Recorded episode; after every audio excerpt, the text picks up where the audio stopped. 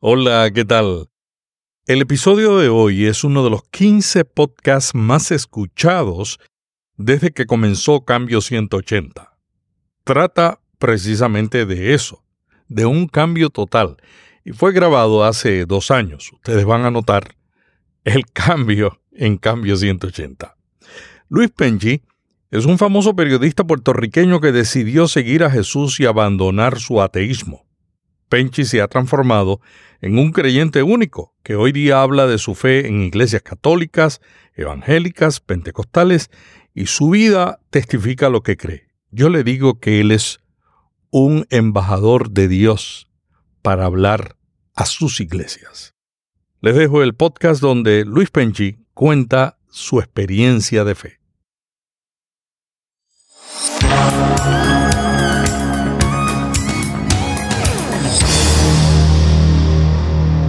Este es un podcast de la red Intermaná, ayudándole a vivir mejor. Cambio 180. Y me sentía muy orgulloso de hacer eso porque estaba desmitificando, estaba diciendo, eh, eh, no, hay, no hay nada espiritual, aquí todo es un fenómeno psicológico, eh, psiquiátrico, yo decía, ¿verdad? Con esto es una especie de, de trance, hay sugestión colectiva, sociológica que se percibe en el ambiente cuando los cristianos alaban a Dios y mi vida, mi, mi, experiencia de vida allí como periodista me estaba tocando a mí mismo. Yo estaba temblando sin proponérmelo y sin pensarlo, sin imaginarme lo que iba a pasar. Cambio 180. ¿Cómo mantenerse relevante en un mundo diferente? Hola, ¿qué tal? Aquí Melvin Rivera Velázquez. Celebramos el nacimiento del Redentor entrevistando a empresarios y comunicadores sociales que han experimentado la plenitud de una vida diferente. Hoy iniciamos este programa entrevistando al periodista puertorriqueño Luis Penchi. Penchi ganó dos premios nacionales por desenmascarar a los evangelistas que oraban por sanidad. Penchi nos contará sobre los milagros que ha visto y su experiencia de conversión mientras hacía un reportaje noticioso en un convento franciscano. Luis Penchi trabajó conmigo en la emisora Radio Iniciativa hace muchos años, donde él era el director de noticias y yo era el gerente de la emisora. Esta edición de Cambio 180 es auspiciada por cristianos.com. Cambio 180. Luis, ¿qué pasó hace dos años en el convento franciscano de Indiana? Yo llegué a ese convento eh, interesado en conocer la vida de los franciscanos que viven las reglas de estos de este grupo de franciscanos que viven la regla de San Francisco de Asís del siglo XIII. Es la misma regla que instaló Francisco de Asís, que es una regla muy radical, y eso me llamaba la atención, porque aún siendo yo ateo, siempre le había seguido la pista a movimientos cristianos, siempre me interesaba conocer el alcance sociológico y cultural de, los movimientos cristianos. Algunas veces me parecía que había gente que estaba abusando del cristianismo y trataba de desenmascararlos. Pero este grupo en particular me interesaba porque yo había conocido había conocido intelectualmente cuando era estudiante de escuela intermedia, había conocido la poesía, la creación literaria de los carmelitas descalzos, San Juan de la Cruz y Teresa de Ávila, que son unos autores de, literatura eh, extraordinarios en, la Edad Media en España, pues me interesó conocer la vida de estos frailes precisamente por el, la motivación intelectual de, de que hubiese gente viviendo ese tipo de mística, ese tipo de creación literaria, espiritual, psicológica, sociológica en, en el siglo XXI. Y entonces fui allí, fui al monasterio. No tenía ninguna expectativa de que pasara nada de carácter espiritual. La condición para para que pudiera entrevistarlos al final de una semana era precisamente que viviera con ellos una semana y que conociera la vida de ellos viviéndola. La regla de, de, ellos, la regla original es muy, muy austera, muy estricta, muy penitente. Duermen en el piso, eh, realizan oraciones sacadas de un, de un libro que se llama breviario, que es una abreviación de la Biblia. Estas oraciones son siete veces al día, por lo tanto el resultado es que se ora ocho o nueve horas al día hay dos horas de, apostolado en la calle, hay una misa diaria y hay oraciones también de madrugada desde las 12 de la noche, se hace mucho ayuno, se usa como vestimenta un solo hábito, que es el mismo hábito que usaba Francisco de Asís hace 800 años, en los 1200. O sea, un solo, un solo hábito todo el día y la noche. Un solo hábito todo el día y la noche. Hay un hábito de repuesto para cuando se va a trabajar. ¿Y no huele mal? No huele mal. Ese es otro de los misterios de esta, eh, de esta clase de vida. Yo descubrí en ese eh, monasterio que había situaciones especiales que le estaban ocurriendo a estas personas y yo las estaba viviendo, que me estaban ocurriendo a mí, me di cuenta que estaban directamente relacionadas con la oración, con el ayuno, con la penitencia. Me di cuenta que, que esas cosas no pasan en el mundo regular, secular, porque la gente no ora esa cantidad de horas y no lee la Biblia esa cantidad de ocasiones. las oraciones que se hacen ahí son directamente extraídas de la Biblia. El libro de los Salmos se lee completito cada tres días. ¿Completo cada tres días? Cada tres días. Cada tres días. Es una vida de continua oración. Es una vida de continua oración. El Evangelio, además de las oraciones, eh, de los periodos de oración, el almuerzo, el desayuno y la cena se hace mientras se lee el Evangelio. El almuerzo se hace de rodillas, escuchando el Evangelio. Eh, como es la vida de Francisco de Asís, eh, es la, la regla que tenía Francisco de Asís, y Francisco siguió al pie de la letra el Evangelio que dice, salgan a predicar la palabra, háganlo sin eh, equipaje de respuesta, es decir, sin con una sola túnica, sin oro, sin plata. Estoy estoy este tratando de parafrasear el evangelio porque no me lo sé de memoria y sin sandalias, pues se camina descalzo y con una sola túnica.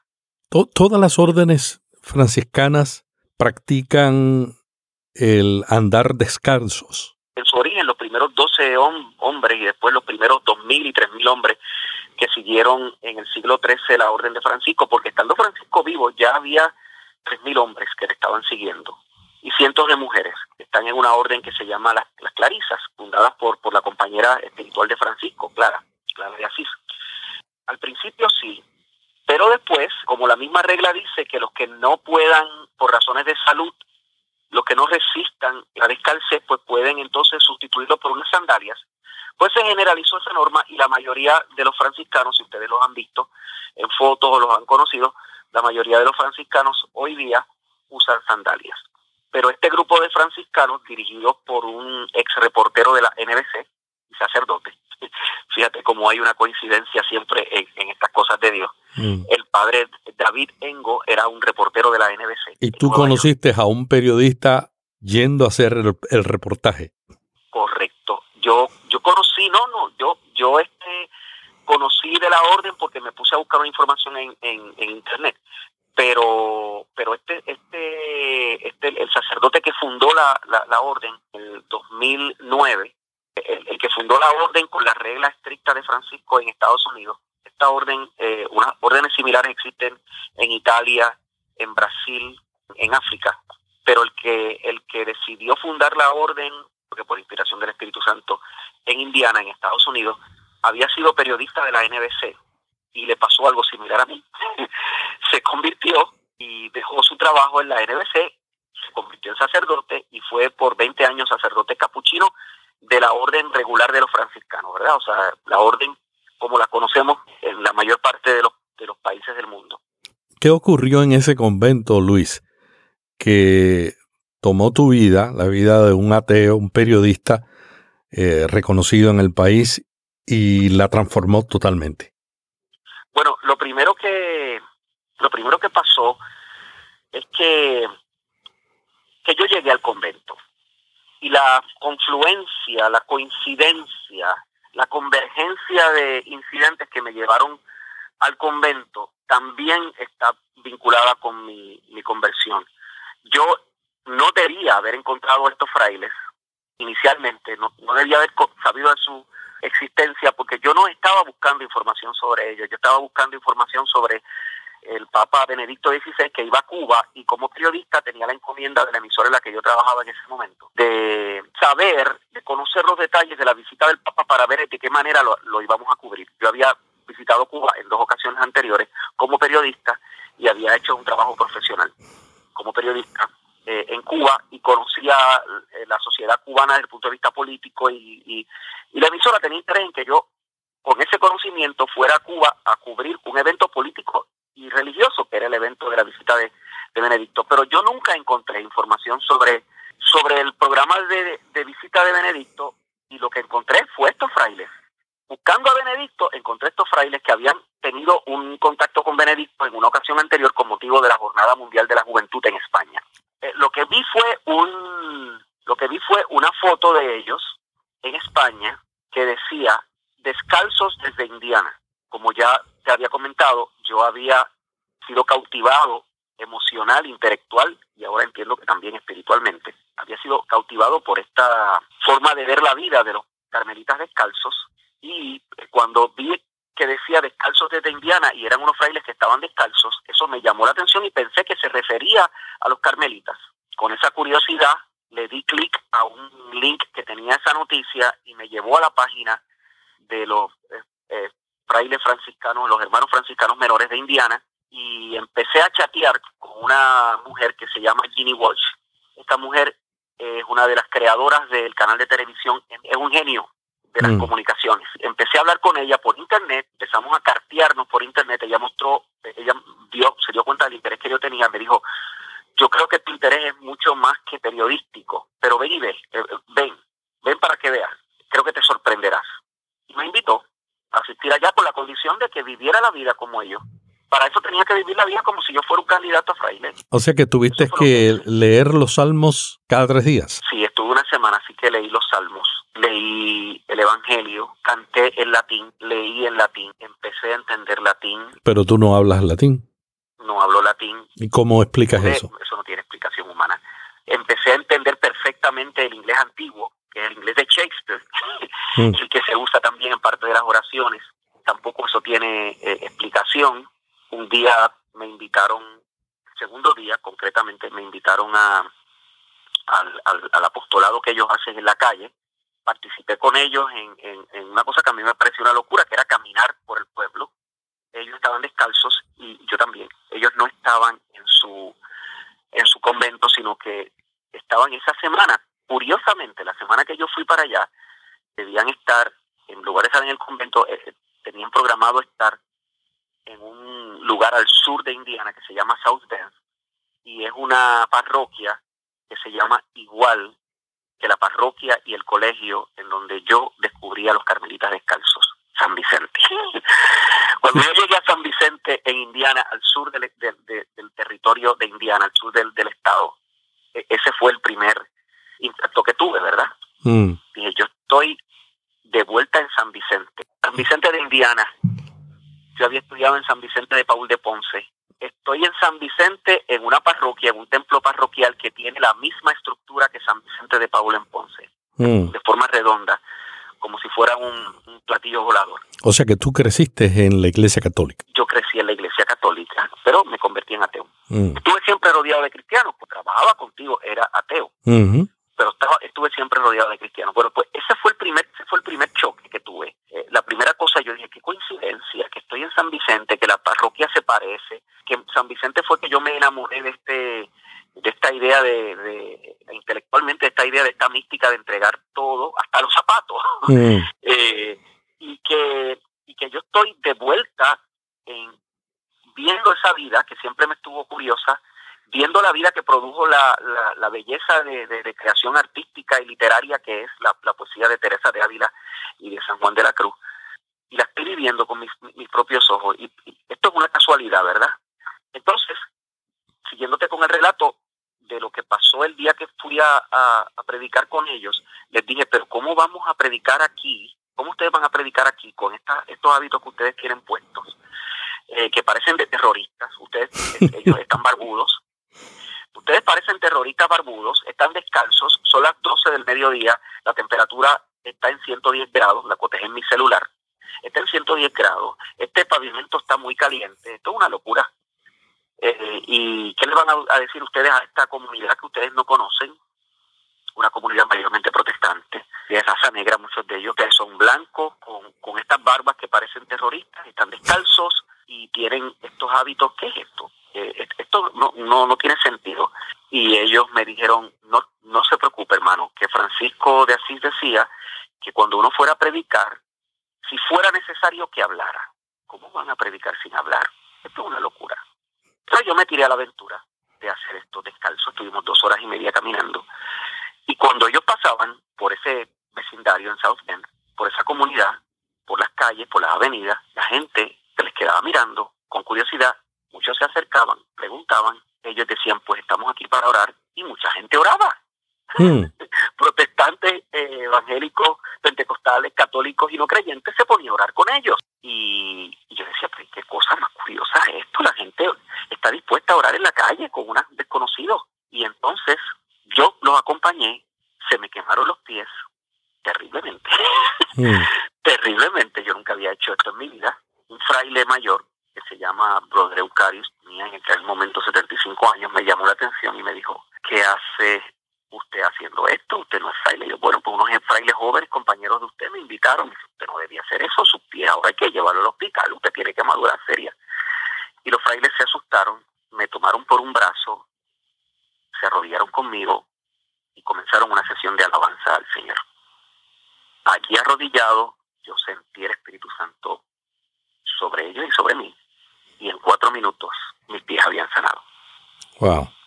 El día anterior yo llegué al convento de San Vicente, a la parroquia de San Vicente, como tenía que seguir la vida de ellos, fui a la misa, eh, la tradición y, el, la doctrina de la iglesia dicta que uno debe confesarse para poder acceder al sacramento de la comunión.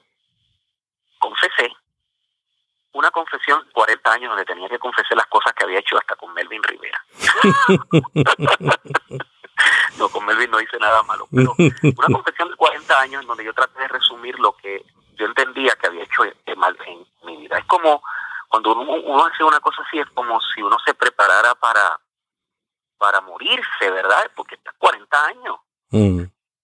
Y yo hice un examen de conciencia bastante justo y lo confesé. Mucha gente, yo sé que muchos hermanos cristianos que, que quizás nos están escuchando piensan que eso no debe hacerse así. Yo creo que la gran belleza que tiene este proceso es que uno se vacía, es que uno analiza bien cuál ha sido su vida y está dispuesto a decirlo. yo hice esto y esto, a un desconocido. Imagínate tú y yo en inglés, mm. diciendo estas cosas. Pero sentí una gran liberación haciendo eso. Y después fui a la misa, pero con ninguna expectativa de que pasara nada especial. La misa me pareció bellísima. Estos cantos gregorianos en latín, estos hombres verbalizando la Biblia y las palabras de la liturgia católica, esta recreación de la del ofrecimiento de Jesús en la cruz, todo esto me pareció bellísimo, me cautivó. Yo estaba como en las nubes. Y llegó el momento de la comunión. La teología católica dice que el cuerpo y la sangre de Cristo, es lo que está allí presente, no es mero símbolo. Yo recibí la comunión y tomé vino y me arrodillé y empecé a temblar, de pies a cabeza, pero sobre todo internamente. Mi temblor fue tan fuerte que sacudió el banco en que estaba arrodillado, banco de madera. Rechinó el banco todo el mundo se me quedó mirando. Seguí temblando así 15 minutos después de la misa y acudí al padre David Tengo, que es el director de la orden y el fundador de, esta orden. Le dije, padre David, yo creo que voy a tener que llamar a un médico, porque yo me imagino que la emoción me ha dado un derrame cerebral. Yo sigo temblando y él me dijo, no se preocupe hermano, que esto es el Espíritu Santo Entonces, que el Espíritu Santo es vengativo. Porque yo he sido por 40 años ateo y he tratado de, de hacerle la contra al Espíritu Santo en actividades católicas y en actividades evangélicas. Yo iba a las actividades de, de Ávila, a las de Jorge Herraki, a las de hermanos bautistas, a las de hermanos evangélicos y de hermanos católicos, para tratar de desenmascarar lo que estaba pasando allí. Luis, una vez tú te ganaste un premio por reportajes que desenmascaraba los milagros de los evangelistas, ¿no es así? Yo, yo me gané dos premios, me gané dos premios del Overseas Press Club. Y me sentía muy orgulloso de hacer eso porque estaba desmitificando, estaba diciendo, eh, eh, no, hay, no hay nada espiritual, aquí todo es un fenómeno psicológico, eh, psiquiátrico, yo decía, ¿verdad? Con esto es una especie de, trance, hay sugestión colectiva, sociológica que se percibe en el ambiente cuando los cristianos alaban a Dios.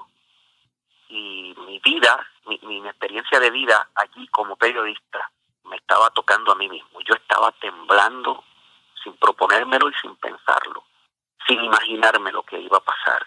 Y un día después había caminado descalzo, me había quemado los pies y el Señor me había sanado los pies en tres minutos.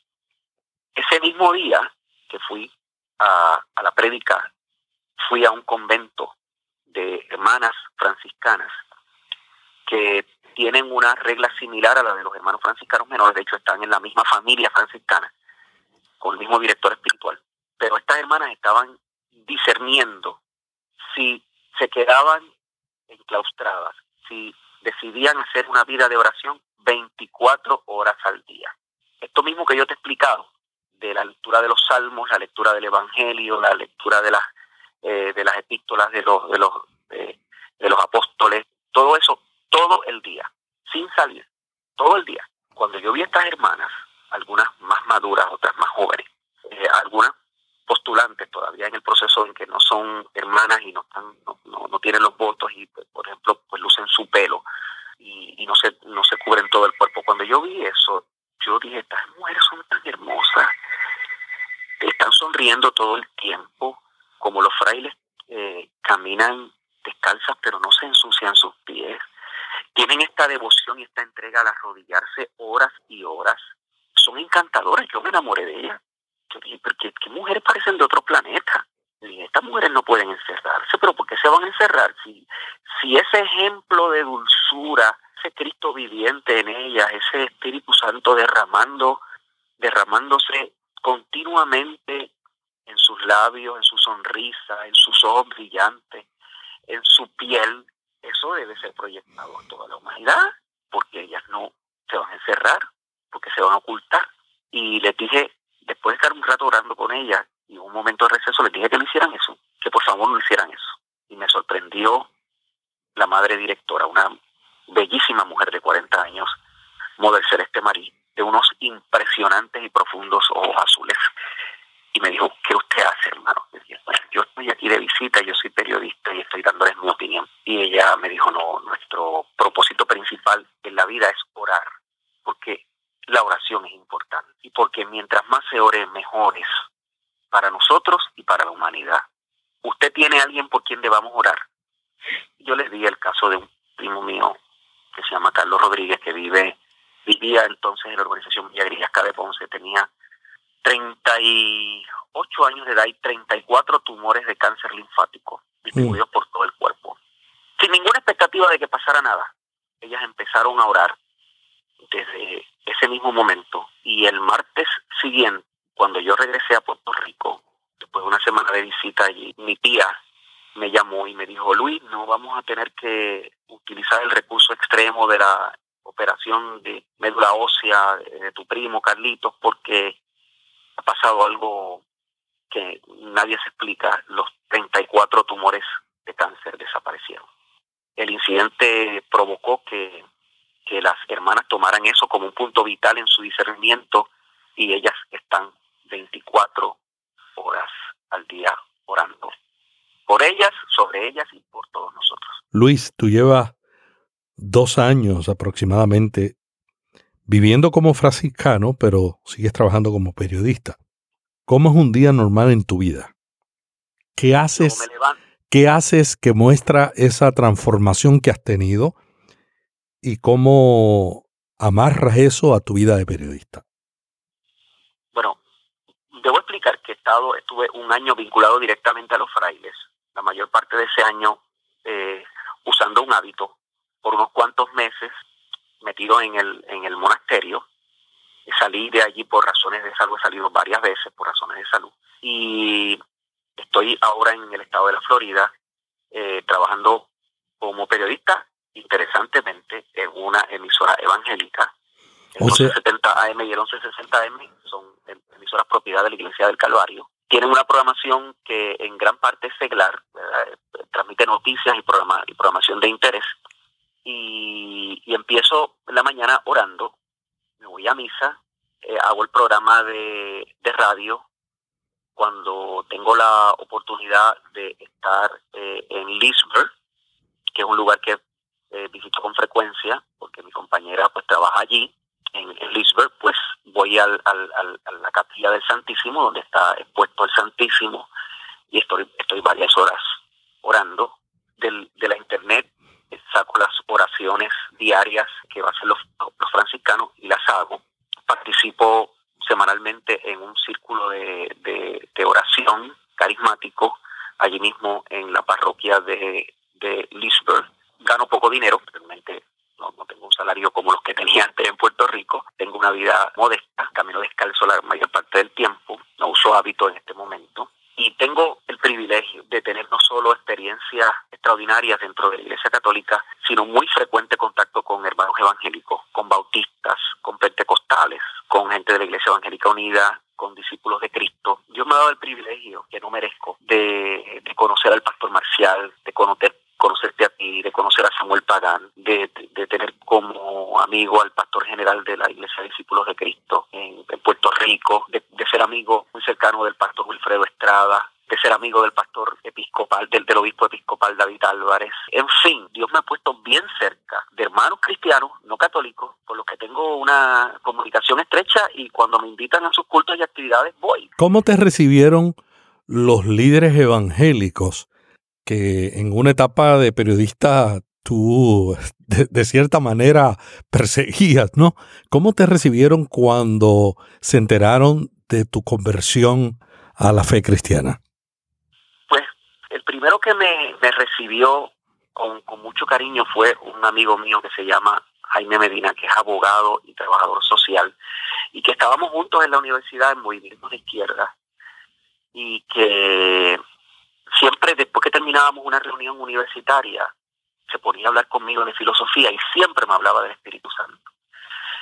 Este hombre, que es hoy día de la Iglesia de Discípulos de Cristo, en aquel momento era pentecostal, era la Iglesia Pentecostal de la cantera, la primera iglesia pentecostal de Puerto Rico, y creo que de las primeras de América Latina. Cuando yo me di cuenta de que la forma en que Jaime Medina me hablaba del Espíritu Santo era una forma sincera, honesta, no era una fantasía, sino que revelaba toda la verdad. Y cuando me di cuenta que se puede tener, como él tenía y tiene, profundidad en el conocimiento de, las ciencias sociales, del derecho, pero además tener profundidad espiritual, yo empecé a llorar y decidí visitarlo a Jaime en su casa. Cuando llegué, desde el portón, le dije, Jaime, estoy aquí 40 años después. Me has enviado quizás más de 30 postales navideñas cristianas y nunca te he contestado. Así que me has enviado decenas de emails y no te había contestado. Pero vengo a ofrecerte eh, mis disculpas, vengo a que me, me perdones y a decirte que tenías razón. El Espíritu Santo existe, se manifiesta, es una realidad profunda, inmensa, ancha, densa, indescriptible. Jaime estaba en el balcón de su casa, ahí mismo se arrodilló, me dijo, he estado 40 años orando por este momento. Ahí empezó a peregrinar de Jaime y yo juntos. Él asistiendo a actividades de la Iglesia Católica y yo asistiendo a actividades de la Iglesia de Discípulos de Cristo y volviendo a su antiguo templo pentecostal en la cantera de Ponce. Ese fue yo creo que el recibimiento realmente, después del que me dieron los, los frailes, ese fue el primer recibimiento que yo tuve dentro del cristianismo. Me lo dio un pentecostal. De ahí en adelante, eh, cada vez que me presentaba a sus hermanos pentecostales y, a los evangélicos, hubo una relación de verdadero amor, de mucha aceptación, de mucho cariño, de mucha tolerancia, de saber que como católico pues yo pienso en unas cosas y creo en unas cosas en las que no todos los cristianos creen, de aceptación del carisma cristiano de penitencia, de una gente que vive así desde hace 800 años, que son los franciscanos, y que a veces no son bien entendidos de la Iglesia Católica, por la Iglesia Católica y tampoco por la Iglesia Evangélica, pero ha sido una, una experiencia enriquecedora, profunda, y además he visto unas similitudes y unos paralelismos espectaculares. Dios me ha dado el privilegio de, ver eso.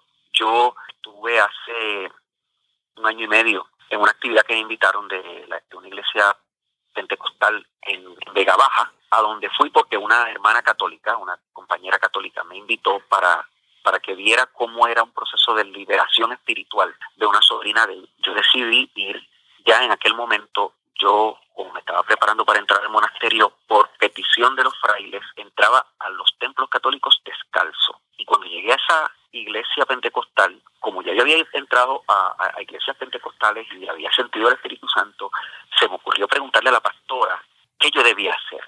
dije, mire, yo no quiero ofender a esta iglesia. No sé si entró con zapatos si la ofendo porque estoy diciendo que esto no es una iglesia. Y si, y si entro sin zapatos, si la ofendo porque voy a parecer que estoy tomando esto a broma o que estoy tratando de imponer un estilo. Y la pastora Lucy Pérez me dijo, ¿cómo usted sabe que yo predico descalza y que mis hermanos lo hacen? lo hacen también, se descalzan. Y Dios me llevó exactamente a ese lugar. En ese lugar vi el ejercicio de liberación profundo, genuino y auténtico. Mm no es fantasía, no es un chiste, no es una broma, no es magia, es real. Y allí oraron por mí, yo sentí el Espíritu Santo. Y cuando terminó todo el proceso ese del culto, ese día, la hermana, la pastora me invitó a, a ver unas mejoras que estaba haciendo en la iglesia. Y esta mujer, ella y su esposo, están con sus propias manos reconstruyendo el templo, descalzos, como Francisco de Asís y Clara. Mm. Y yo le dije, hermanos, ustedes son Francisco y Clara, el Señor hace 800 años puso a Francisco y Clara Ceres, que ellos eran católicos. Ustedes son pentecostales. Pero es el mismo Dios. Es el, mismo Espíritu Santo. Es el mismo Espíritu Santo y es el mismo Dios. Después de eso, quedé obviamente muy impactado. Me fui a mi casa en Bayamón y por la carretera, en el celular, llamé a, a mi hermano y director espiritual, Ángel Marcial, el obispo Ángel Marcial. Y le dije, doctor Marcial, ¿Usted sabe de alguna iglesia pentecostal en Puerto Rico? Porque usted fue obispo de esta iglesia aquí en Puerto Rico, ahora está allá en la Florida. ¿Usted sabe de alguna iglesia pentecostal en Puerto Rico en donde los pastores ministren descalzos? Y me dijo, déjame pensar. Sí, yo creo que hay una nada más. Es en Vega Baja. Yo le dije, Marcial, en esa estuve yo. Entonces, al igual que Pablo tú perseguiste de cierta manera a los cristianos, tuviste una experiencia con Dios en la Iglesia Católica que te ha transformado y que también te ha llevado a tener hermandad con pentecostales y evangélicos. Así mismo es, así mismo. Un momento en que, en que, en que yo creo que el Espíritu Santo nos está animando a eso, no a mí, sino a todos, porque hemos conocido con mucha emoción y, con mucho gozo y mucha alegría como el Papa Francisco se ha acercado a los pentecostales, a los evangélicos y a los líderes de la iglesia ortodoxa y a los anglicanos para decir es un escándalo que nosotros no estemos unidos. El enemigo no es el que tiene una interpretación teológica diferente. Correcto, no lo es. No lo es. Además, muchas de esas diferencias son salvables, a veces son asuntos semánticos y, creamos a veces unos y otros, creamos unos dogmas eh, inalcanzables y unas diferencias irreconciliables cuando, cuando a veces son unos asuntos semánticos y unos asuntos de interpretación intelectual y nos olvidamos que la verdadera esencia del cristianismo es la vida en el Espíritu. Así es. Luis, Estamos en una generación donde el ateísmo ha seguido creciendo. Se dice que la nueva generación del milenio, los jóvenes de 18 a 30 años, son espirituales pero no creen en Dios, no creen en la iglesia, no creen tampoco en los líderes. ¿Qué tú le recomendarías a los sacerdotes y pastores que oran, quieren alcanzar a una generación joven que cada día se inclina más al ateísmo? Precisamente la vida en el. Los jóvenes no, no van más a la iglesia y, no comparten más eh, eh, la vida cristiana, porque muchas veces ven la vida eh, cristiana como consecuencia de un proceso cultural, de una rutina tradicional, como parte de, de, un fenómeno en que la gente va a la iglesia por costumbre, no necesariamente por convicción, no hay profundidad en, lo que se hace. En la iglesia católica, sobre todo, se hacen muchas cosas, se, rezan muchas oraciones por rutina, y como papagayo, y no ni se escucha lo que se está orando, lo que se está rezando. Pero, pero eso pasa en la iglesia católica, pero es que también pasa en el sector cristiano no católico, donde usted escucha los los discursos y los mensajes de los pastores de muy buena fe, pero incurren en un vocabulario trillado que siempre dice lo mismo y es lo mismo. Eh, y no hay muchas veces de parte de nosotros, los cristianos, una profundización en, en la vida espiritual, la vida en el espíritu, que no solo incluye el hablar en lengua o el dar saltos o el sentirse gozoso, el aclamar a viva voz al Señor, también incluye una vida de meditación más callada y más tranquila como la hacen los franciscanos. También eh, incluye una, una exégesis, una interpretación bíblica con más, más, más calmada y, de más, mayor profundidad. Eh, pues eso, los jóvenes se dan cuenta que no existe, que muchos de nosotros no lo hacemos. Dicen, ¿para que yo voy a seguir una tradición? Yo quiero tener otra tradición.